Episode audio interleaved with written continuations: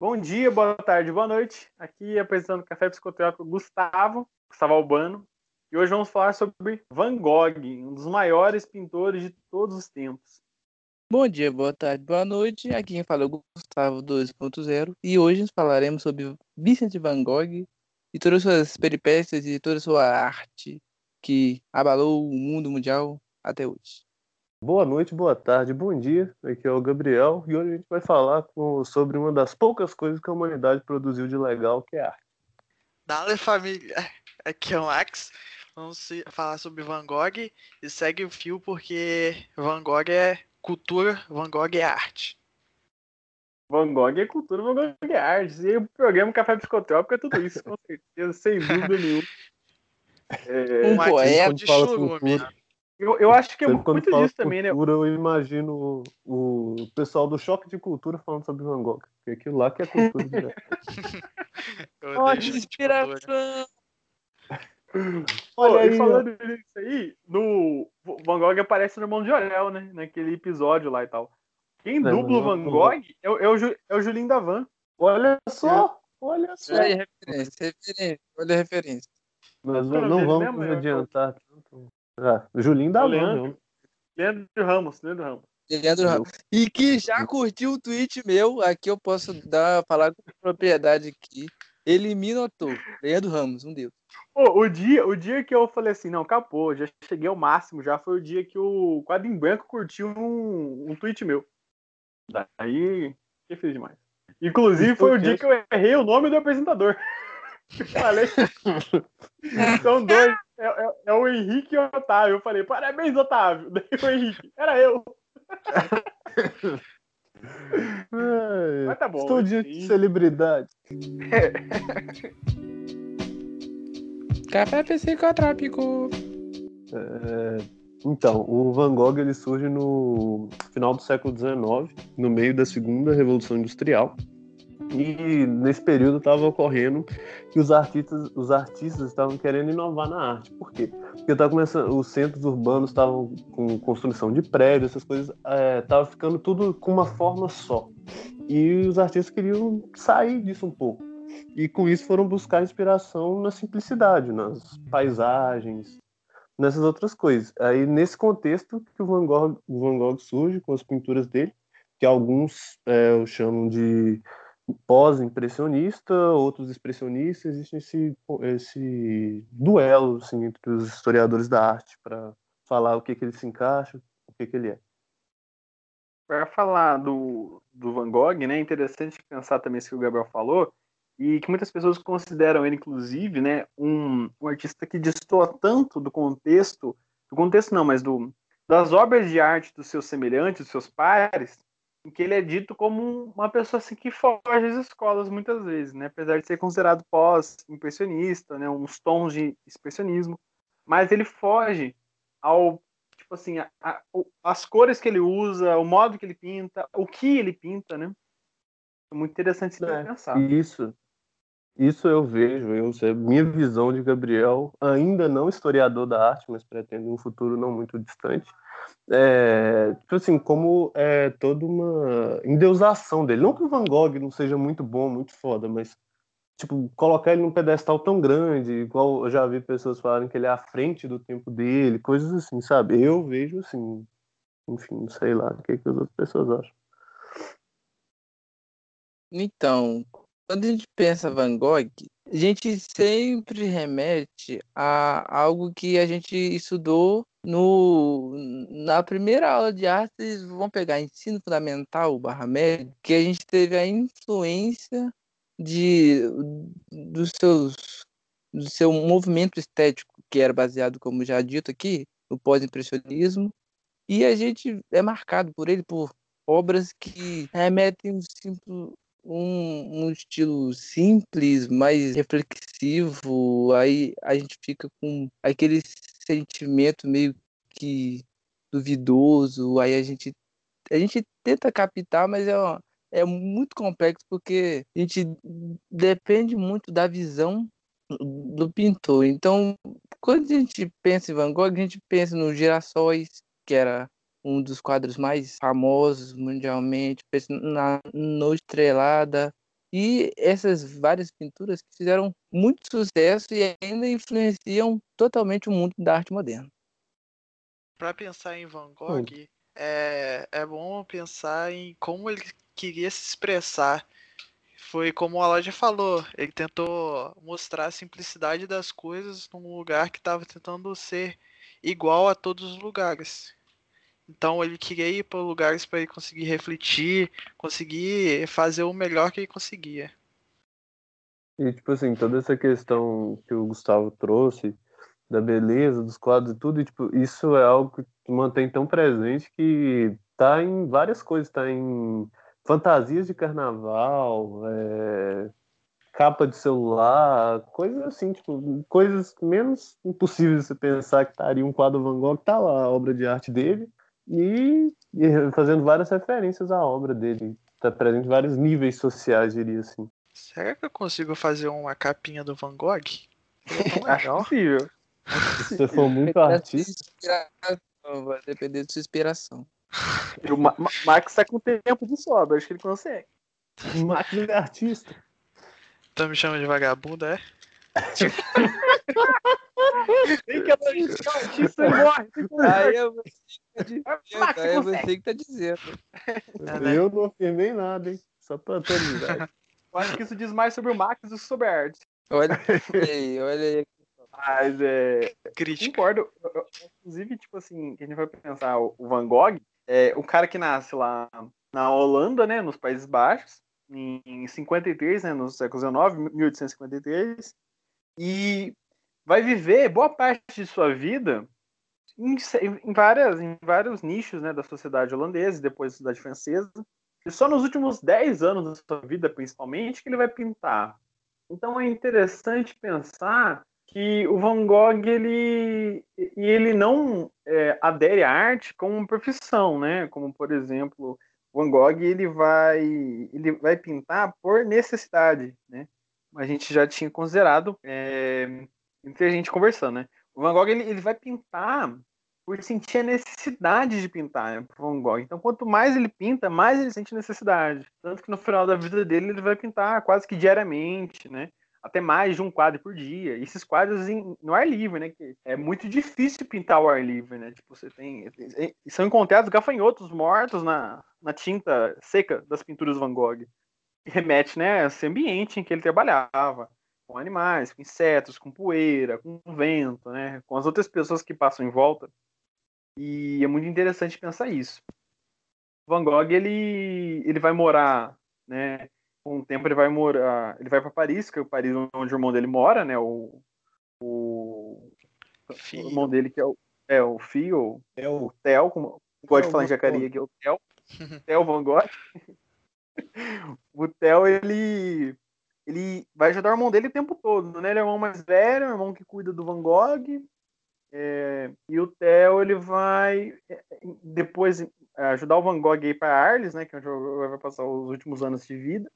Em Arles, o Van Gogh mora e pinta, mas o Van Gogh não consegue, né? Vender os quadros dele. Então a renda do Van Gogh vem basicamente do auxílio do irmão. Né? Então o irmão que auxilia o Van Gogh e apoia ele muito, né? Em toda essa trajetória de vida. E por falar é, tipo em assim. venda, desculpa, Lash, é, e por falar em venda, é, já falando disso, ele vendeu um quadro, né, toda a sua vida, que foi para um padre, se eu não me engano, e ele pintou mais de 800 telas, o que é muita coisa. Pelo tanto de tempo, pelo pequeno tempo que ele pintou, né, em relação a outros artistas, se botar em, em uma balança, né, então que torna Van Gogh muito genial, para mim, no caso. Não é, tipo assim, todo esse contexto. Isso, isso é complicado pensar, né? Tipo assim, que ele só fez sucesso depois que ele morreu. Que é um ponto que faz refletir aí, ó. Olha a vantagem da morte aí. Depois que você morre, você fica famoso. Olha aí. Pô, pensamento aí, ó. Mas é. Tipo assim, todo... o, o, sonho do artista é ser, é ser elogiado depois da morte, o, o Gabriel. Com você certeza. se torna artista, é isso que você quer. Você quer, ser, você quer morrer. Você poder ser elogiado. Isso aí que é o principal. Esse é o principal problema de ser artista, cara. Você morre, aí você não tem paz porque os outros ficam lembrando de você toda hora. É por isso, é um problema, é por isso que eu acho, eu acho que o, que o Dali não é artista, não. Porque o, o Dali, ele morreu famoso e rico. Não tem, não tem jeito do cara ser artista não, assim. Não pode, artista, não pode. Artista, artista rico. Não... Ele é pobre. O artista, ele, ele tem que ser odiado na vida. Pra ele poder morrer legal, pra depois a galera lá e colocar ele num, num, num museu e tal, e, e, os descendentes dele lucrarem em cima da vida dele. Né?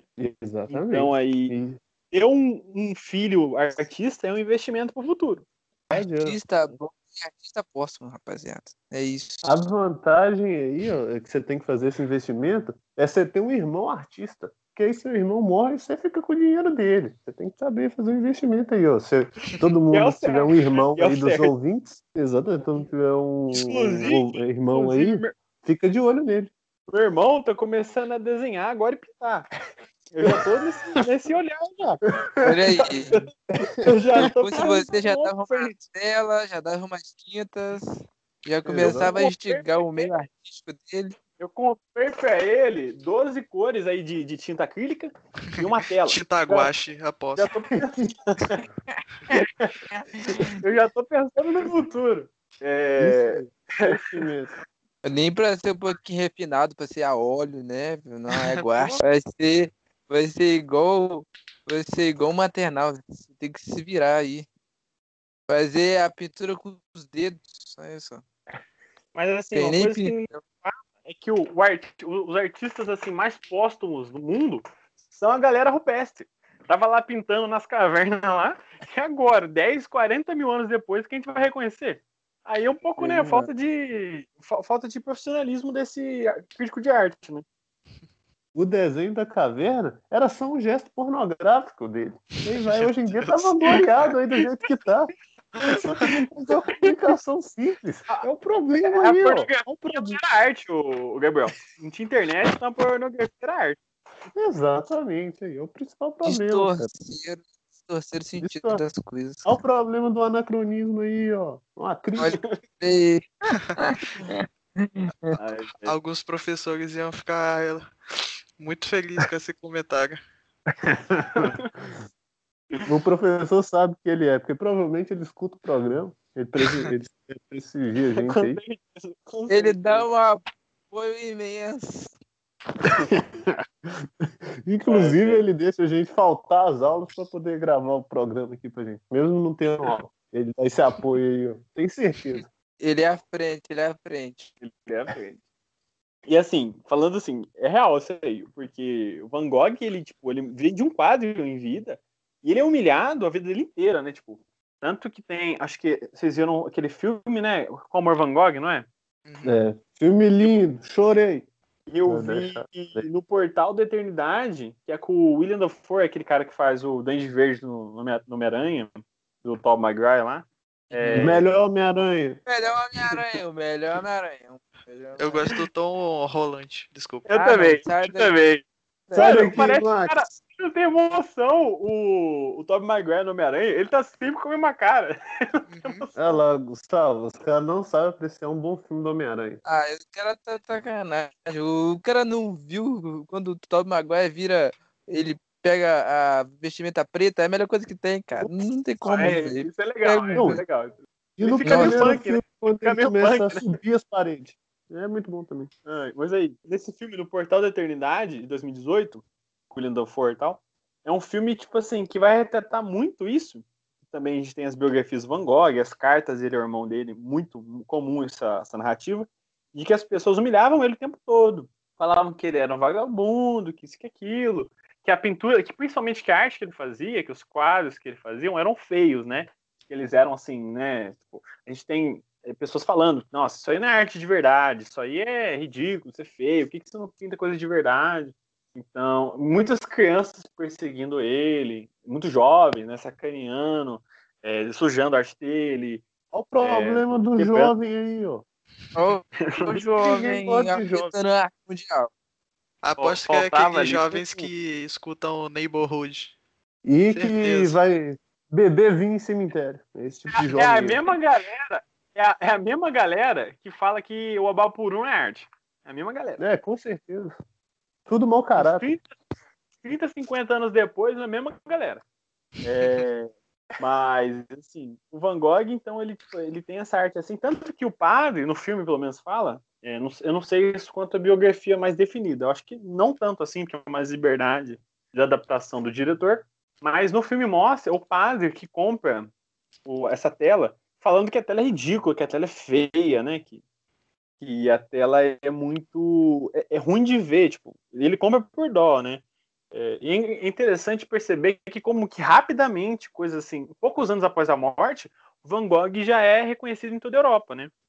Ele já, já bomba, tipo. É, em vida ele vai ter a venda desse quadro e a crítica do. Esqueci o nome do, do cara, mas a gente tem um, um crítico de arte parisiense, esqueci o nome agora, que em que Augusto alguma coisa, acho, se não me engano, Augusto alguma coisa, que vai fazer considerações acerca do Van Gogh, dizendo que a arte dele é grandiosíssima, né, de uma profundidade muito grande, mas mesmo assim ele é exceção. O, a, a, comunidade no entorno do Van Gogh vai sempre apedrejar ele e fazer críticas muito duras, né, é, à arte dele. Eu acho que isso vai definir também muito, muito, muito, muito grandiosamente o que é fazer arte com Van Gogh, né? Tipo, ele não está fazendo para vender, porque não está vendendo é, ele não tá fazendo pra galera aplaudir ele, né? Talvez, inclusive, ele faça para alguém do futuro, como ele mesmo disse, tipo, fazendo pra galera que ainda vai entender essa arte. E talvez ele tenha conseguido, né? Ter conseguido de, trazer ao futuro esse, esse poder artístico. É, em relação a isso, tipo assim, é, tem também o que, o que junta com esse problema dele vender as telas é os problemas psicológicos dele, né? E junta e com isso nas crises que alguns falam que ele tinha um pouco de epilepsia, outros, enfim, não sabia ao certo o que, que ele tinha. E ele tinha que fazer tratamento por conta disso. Isso também é outro ponto que eu, é, influenciou muito as obras dele, porque alguns dos quadros mais bonitos dele ele pintava quando ele estava um momento tranquilo depois de uma crise. Enquanto ele tinha um pouco de paz, ele pintava. E como o Gustavo mesmo disse, ele não vendia, então o quadro não era. Ele, e mesmo não vendendo, continuava pintando, então era realmente algo dele para se expressar, o mais puro significado de arte arte de expressão. Partindo dessas, desses sentimentos de Van Gogh, a gente percebe nas pinturas que ele transmitia uma melancolia, uma solidão que foi toda a vida dele. Foi algo, tipo assim, é algo totalmente. É um mau auguro que ele, ele passava do próprio coração dele para a pintura, que era algo surpreendente. Eu até posso falar que no leito de morte dele, o irmão, o irmão disse que as últimas palavras dele foram que a tristeza iria durar para sempre. Até na morte ele é triste. Então, como vamos compreender um artista assim, né? É o XX é, tentação de 1800 e poucos. o primeiro trap surgiu aí, o trap, o trap emo, né? Surgiu nessa Trap emo. Mas... um pequeno aqui, ó, vamos comentar o problema principal disso aí, que é a romantização das doenças mentais que causou isso aí, esse problema aí. Que muitas vezes hoje em dia a gente vê uma banalização delas em toda parte, em objetos, que inclusive eu já vi um colar com a orelha cortada dele, que foi o maior absurdo que eu vi na minha vida. O pessoal se exibindo com isso, como se fosse cult. Eu tô falando que o jovem tem que acabar. Eu, tô falando isso. O jovem realmente tem que acabar. Jovem é desgraça, jovem é desgraça. Eles, jovem emo. jovem emo que bebe. É, eu, eu, acho que a, a, tendência. O, o, capitalismo faz muito disso, né? Tipo, a gente tem a, a o significado, o símbolo, e para vender, né? E para transformar em comércio, em comércio, ele faz isso. Eu acho que é uma tendência também do jovem que está na rede social, que tudo ali é é mercantil, né? Então, tipo, o cara pega o Van Gogh, que tem toda essa, essa transformação de uma vida que muitas vezes é agonizante, triste, é, depressiva, né? A gente não sabe ao certo as doenças, mas né, esses tons de tristeza muito profundas que conseguem transformar é, a natureza em que ele vê nos quadros belíssimos, né, nas cores vibrantes, né? Então, Van Gogh, que tem toda essa relação, que corta a orelha né, durante uma crise, entrega para pra prostituta, pra, a, pra recepcionista do lugar onde ele morava lá. Ah, no caso, nem era pra ela, não era dedicado a ela, não era dedicado ao amigo dele, o Galguin, oh. o Paul Galguin, que no caso morou com o Van Gogh durante dois meses, né? E o, o irmão do Van Gogh estava até ajudando nisso.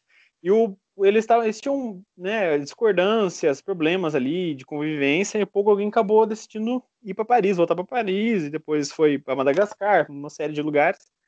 E o Paul Gauguin, é, no caso, Paul Gauguin, ele inclusive é uma das pessoas que fala muito a respeito do, dos girassóis de Van Gogh, né? O Van Gogh pintava girassóis muitas vezes quando estava feliz, né? E muito feliz. E foram muitos pintados na poesia do Paul. Então o Paul ajudou muito o Van Gogh. Então, essa importância do Paul, inclusive, reflete nisso, porque o Van Gogh entregou a sua orelha para essa, essa moça para que ela entregasse ao Paul. Né? E daí acontece todo aquele alvoroço. Nem o Van Gogh não arrancou a orelha inteira também, né? ele arrancou só um, um pedaço dela. Acontece aquele alvoroço todo, chama a polícia, o Van Gogh é internado por uns dias, tem tratamento psicológico, né? Essa orelha tem todo um significado. E a gente, a pessoa não só, viu dois quadros do Van Gogh muitas vezes, né? E para fazer noite uma referência a ele. É, Noite Estrelada e o que mais? Tipo, deixa eu O autorretrato. É, é o retrato. É, é, que isso? A pessoa viu isso.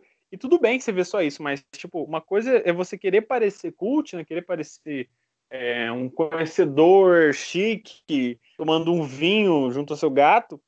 É, assim, só para você se vender uma imagem sua. Então você pega e tira o símbolo do Van Gogh para poder, né, é, conseguir uma audiência maior.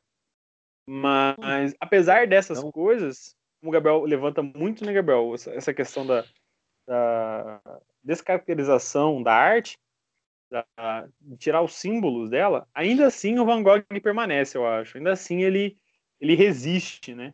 Essas transformações e, e significados.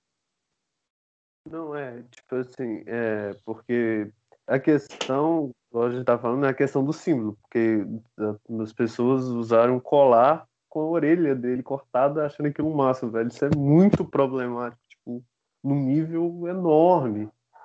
E, mas os quadros não, porque a arte dele, como a gente já falou aqui, é, ele queria atingir todo mundo. Era uma arte simples, todo mundo pudesse apreciar uma paisagem, enfim, um autorretrato ou um retrato de outras pessoas que ele pintava e que todo mundo apreciasse. É, então a arte dele conseguiu o objetivo, que é atingir várias camadas sociais, como a gente falou no começo mesmo, pareceu um desenho brasileiro, irmão do Jorel, tem Van Gogh, então tipo assim, ele, ele atingiu todos os níveis sociais e reconhecido como grande artista que é, né?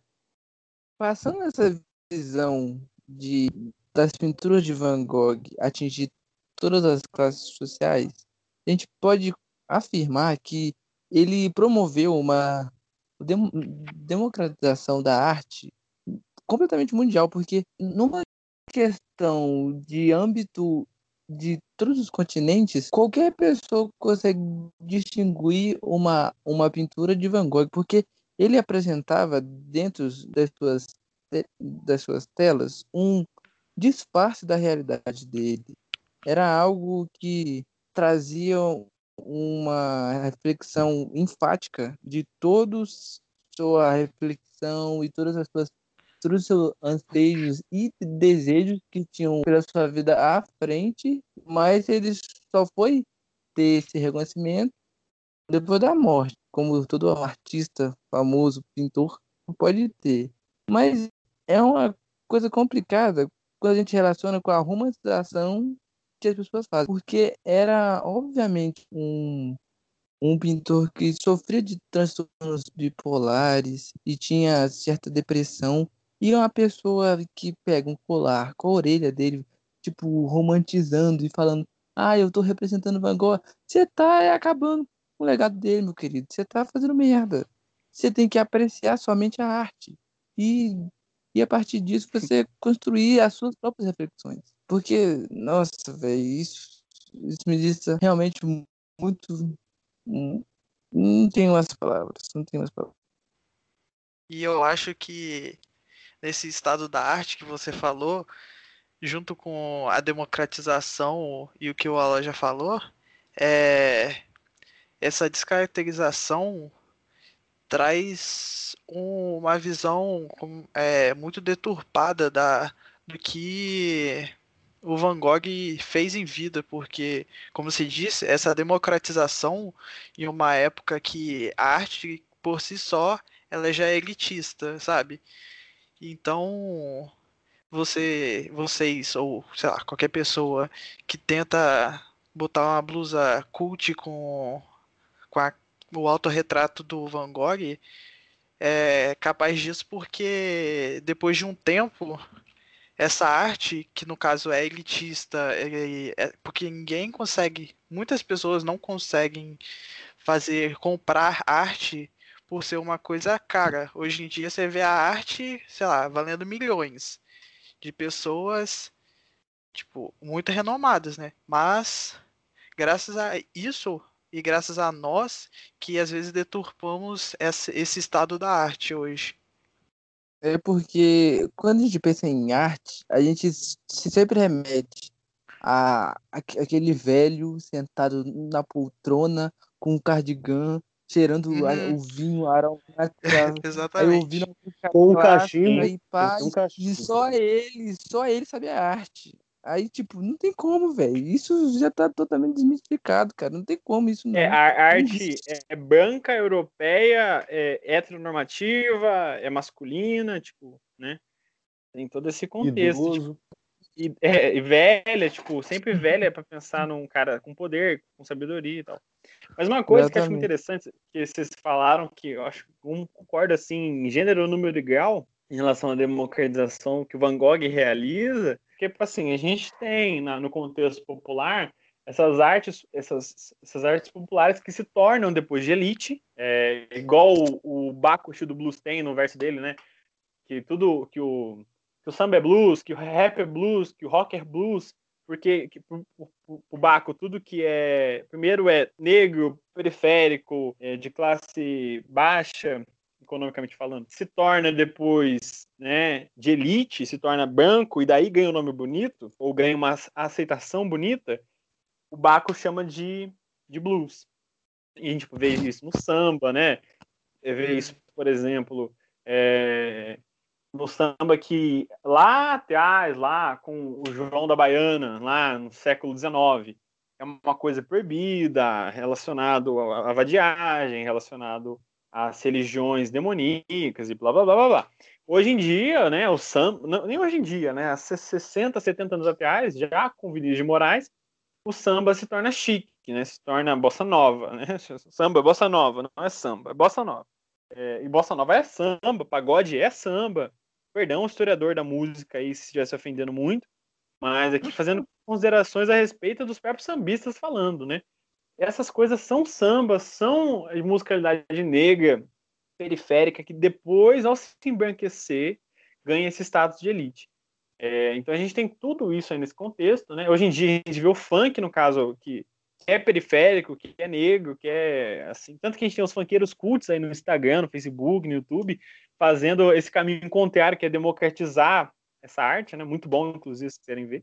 Rappers Mas, também, né? Os, os, rappers fazem muito isso, né? Eles, cara, eles transformam essa cultura dificilmente de difícil acesso em letra de música, né, velho? Muito bom. Mas falando, voltando ao Van Gogh, ele faz uma coisa muito mais difícil ainda, que é na pintura, né? Que é uma das artes muito elitis, mais elitizadas que temos, transforma ela em popular, transforma ela em possível, né?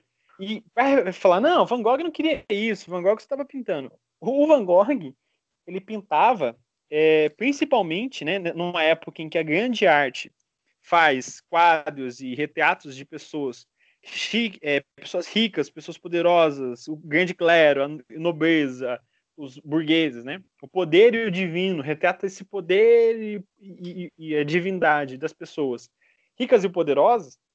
O Van Gogh não. No mesmo período, ele, ele pinta marinheiros, crianças pobres. É, a gente tem o escolar lá, aquela pintura famosíssima daquele menino assim com o cotovelo encostado na cadeira. É um menino pobre, comum, ali de Arles, né? A gente tem é, os operários que ele pinta, as mulheres, aquelas, todas essas pessoas Van Gogh vai pintar. E são pessoas de classe baixa, pobres, operários, né? Então ele vai dar a, essa, ele vai transformar essas pessoas, esses indivíduos operários e marginalizados em sujeitos da arte, né? Ele vai é, pintar beleza e esse divino, belo, bom, né? Nas pessoas de classe baixa, nas pessoas subalternas socialmente falando.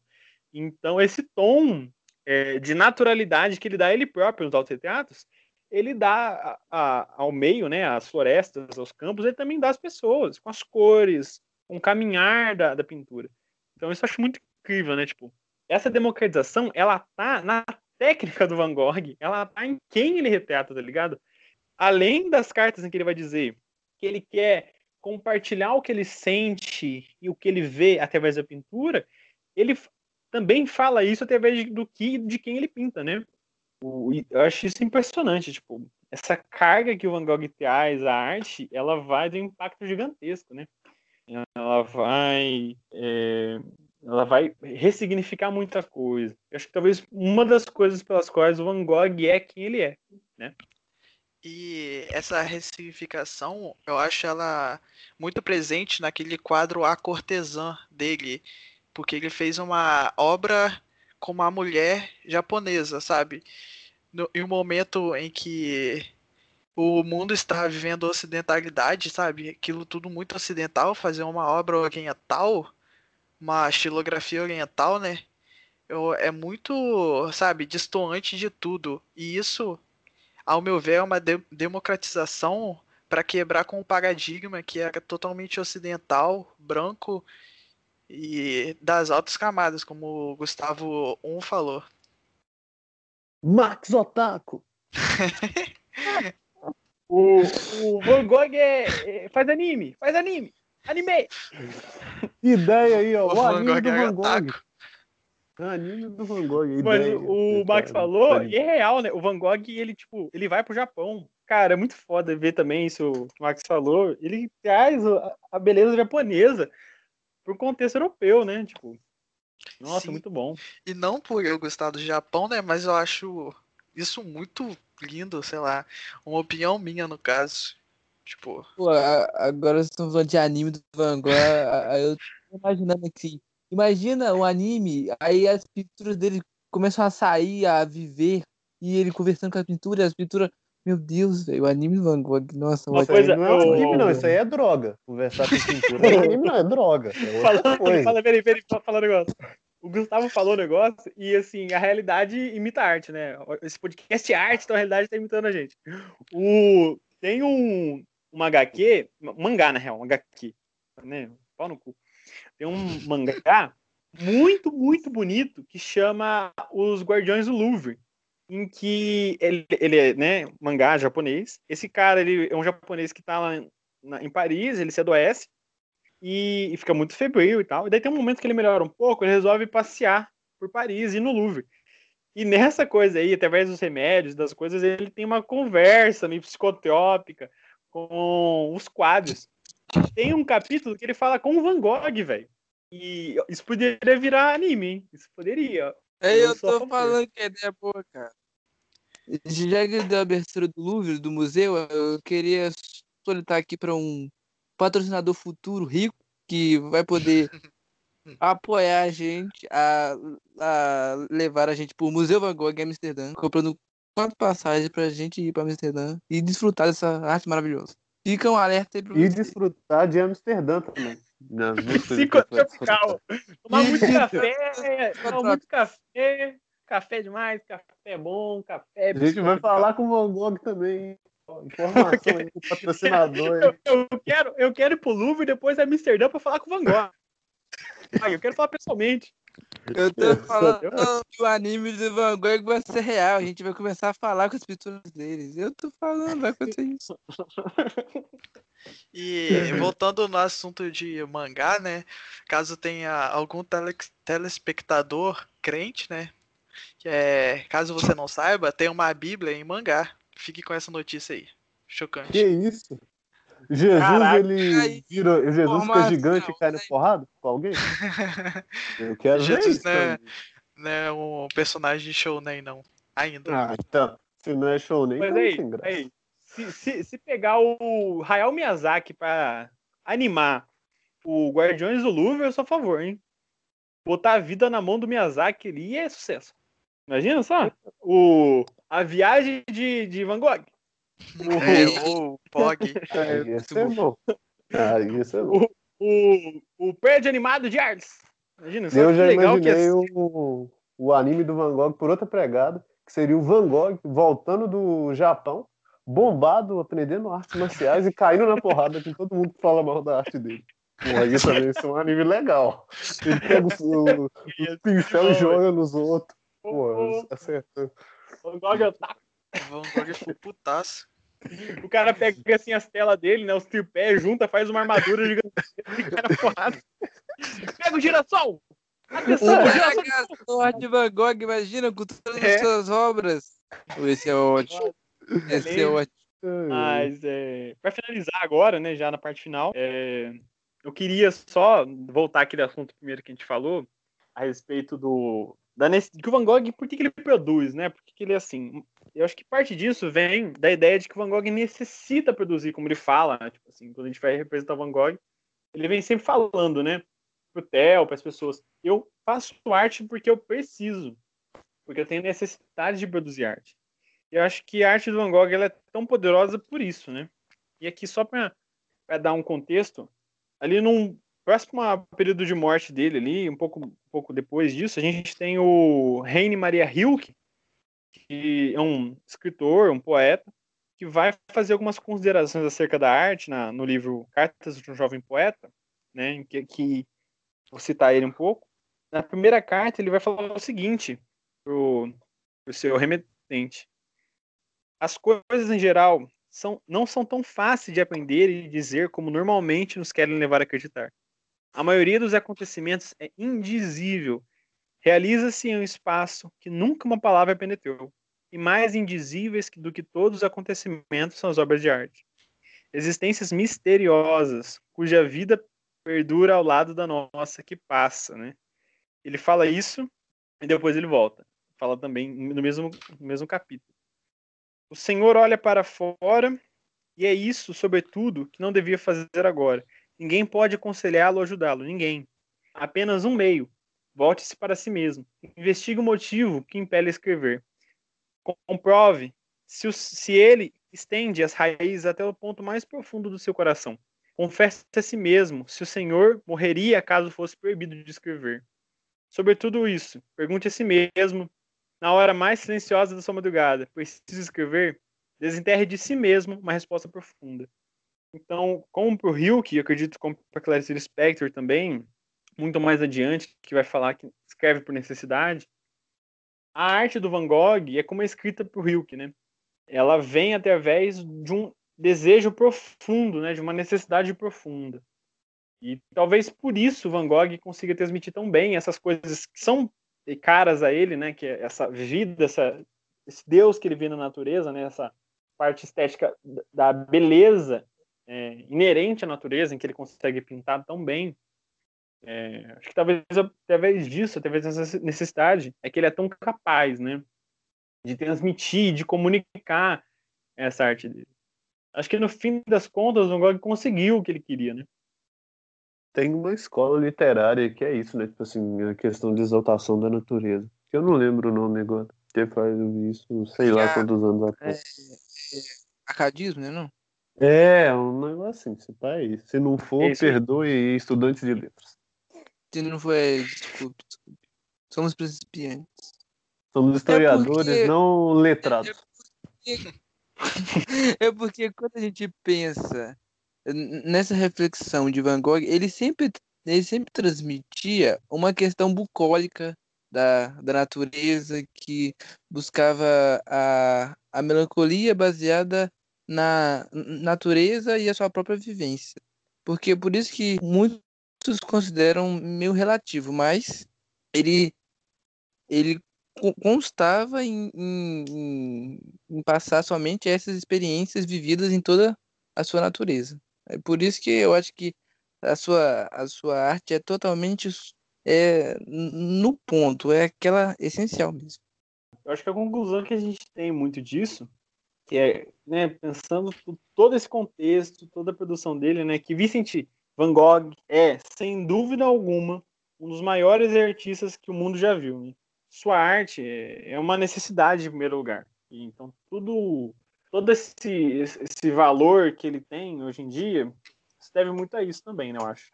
Ao que ele fez e o que ele foi produzindo, né? Tipo, os quadros dele são ele, né?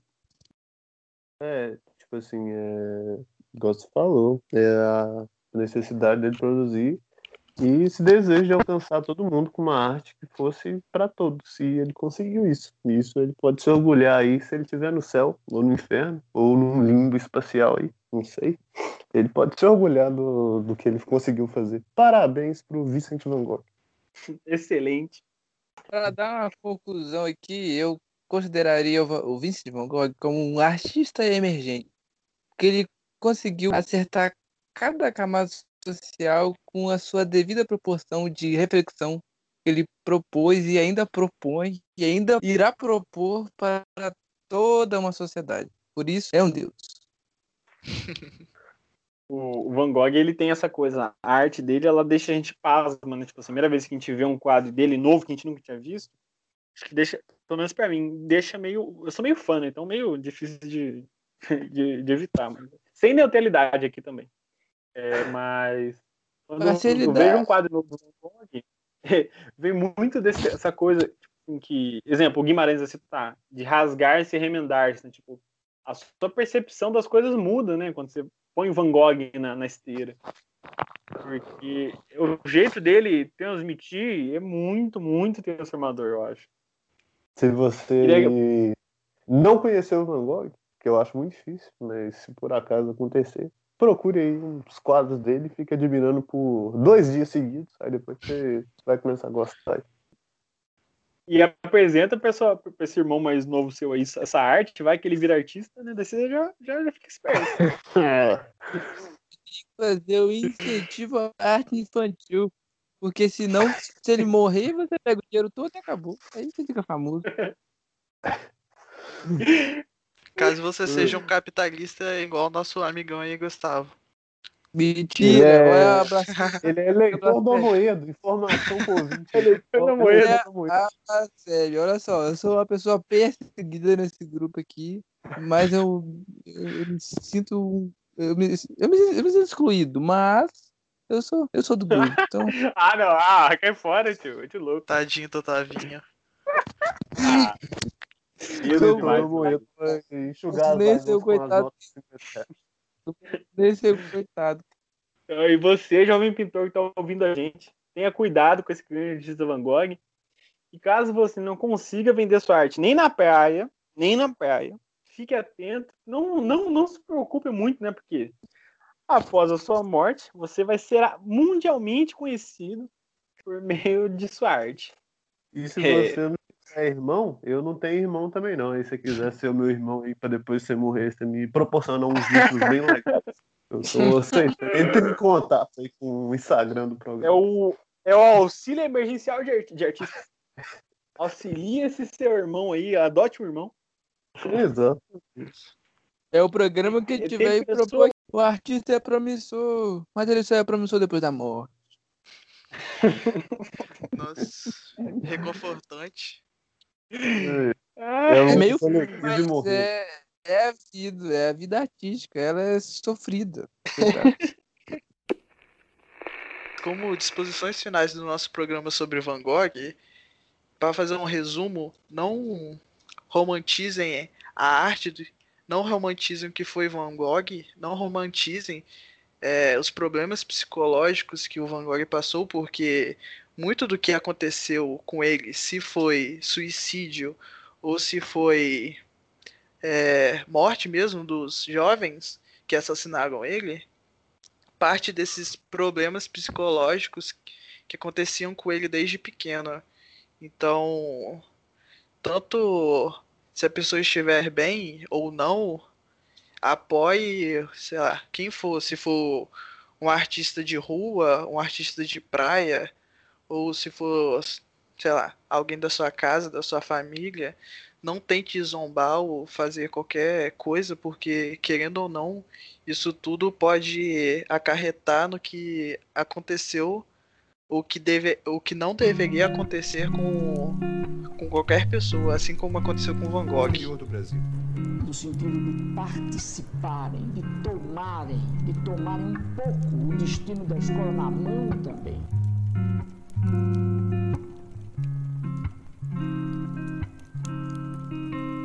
Só para deixar claro, essa é a opinião do grupo, tá, gente? Essa é a opinião do grupo. Não, essa é a opinião nossa, do Max. nossa brincadeira. Max tá com mensagem aí, setembro amarelo, esse trem aí, Tá uma mensagem muito alegre, muito, muito prevenção ao suicídio. Totalmente pior que cirúrgico. Pior que na, no setembro amarelo eu saio na rua com, a, com de amarelo. Ah, eu faço uma caminhada, Passeata com a igreja. Preciso. É uma caminhada, com, é uma caminhada para não se matar. É a vantagem da caminhada. Cirúrgico, Max. A caminhada fazendo efeito. é, as minhas considerações final, finais são: é, não seja emo, é uma consideração e final. Porque se for emo, você vai querer estragar as coisas, como tudo que o emo toca, ele estraga. E Outro ponto aí também, não seja girl, mas se for entrar em contato com o programa aí pra gente estar tá conversando, Opa. batendo um papo. Vou, eu vou expor aqui, porque o contato é ele, é próprio. Se for girl, você fala com ele. Porque é ele que tá interessado. Ah, tá. Não, mas como se não foi. Também. É, como se o Gustavo não entrou num grupo no Facebook pra pesquisar Hegel. Mentira, é Jogando na roda! Isso aí é calúnia, isso é mentira. Dá safadão. famoso. É, famoso. Esqueci que eu falar, gente. Vou cortar essa. Uau! o famoso que não é famoso. Um parabéns. Calma aí que eu queria. Af, eu queria dar mais uma. Eu falo. Calma não, você fala depois. Eu vou falar aqui. Vou falar, vou terminar aqui o meu aí. Pra, pra, pra terminar aqui, queria expor no, novamente a opinião do Van Gogh, que era um exílio artista, mundialmente conhecido, um cara fantástico que deve ser apreciado e estudado por todas as gerações. E isso e é isso dito no nosso podcast e ele vai ser subtendido em outros também, porque ele está sempre presente. Mas é isso aí, obrigado pela audiência e obrigado por escutar a minha voz e a dos meus colegas e a minha, principalmente porque o meu, meu microfone é uma merda, então você é muito humilde por conseguir escutar e é isso. E agora eu vou passar a minha palavra para o meu humilde amigo Max e agora vai com tudo. Eu queria primeiramente, né, agradecer aos ouvintes, né, os ouvintes fiéis desse segundo podcast. Que é só familiar nosso. por obrigação. E relembrando, é, lembrando aqui, né, sobre arte, provavelmente ela não vai escutar, mas eu queria. Se vocês forem lá no, no Instagram, se botarem Jona Dark, ela tá fazendo umas pinturas uma maneira. Então, dá uma força lá, porque, tipo, o bagulho é, verdade. é brabo. Verdade. O artista é ótimo. Muito Tem um bom, lado ótimo de uma menina dançando com um gato. Incríveis. Eu adorei. Cada valsa. Nossa, é mesmo. Cada valsa. O, Meu gato. Adorei. Deus, genial. Muito bom, velho. Muito bom. Então, esse é o programa de hoje. Um abraço. Um abraço. Até a próxima. E é nóis.